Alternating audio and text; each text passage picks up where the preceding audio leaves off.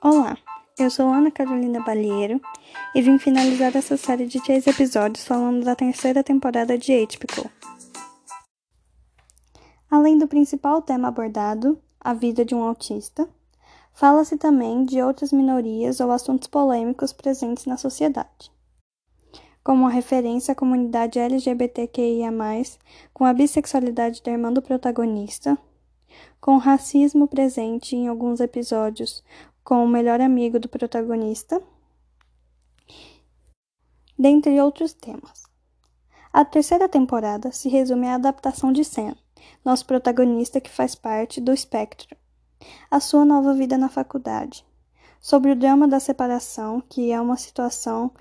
que muitas famílias passam e problemas no casamento sobre a trajetória da irmã de entender sua sexualidade e também do Sam se aventurando na sua. Ao terminar a série, posso concluir que programas assim são necessários para nós, pessoas fora do espectro, não autistas, possamos entender e nos fazer ter uma noção da dificuldade deles e como ajudá-los a se adaptar e viver conosco. Alguém que poderíamos tomar de exemplo de como agir com essas pessoas é o personagem do melhor amigo, Zahid, que é a melhor forma de nos assemelhar como seria a melhor forma de uma relação saudável de uma pessoa fora do espectro com uma dentro do espectro, que seriam, no caso, uma pessoa não autista e uma pessoa autista.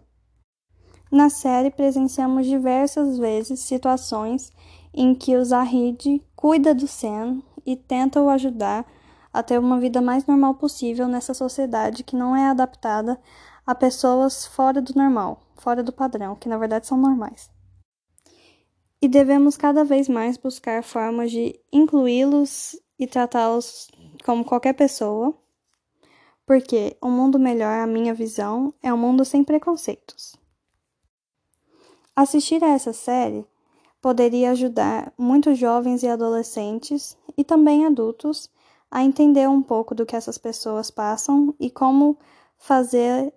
de que a vida dela seja o mais comum possível e como ela se sinta mais dentro da sociedade incluída. Assim eu concluo meu podcast. Obrigada por ouvir.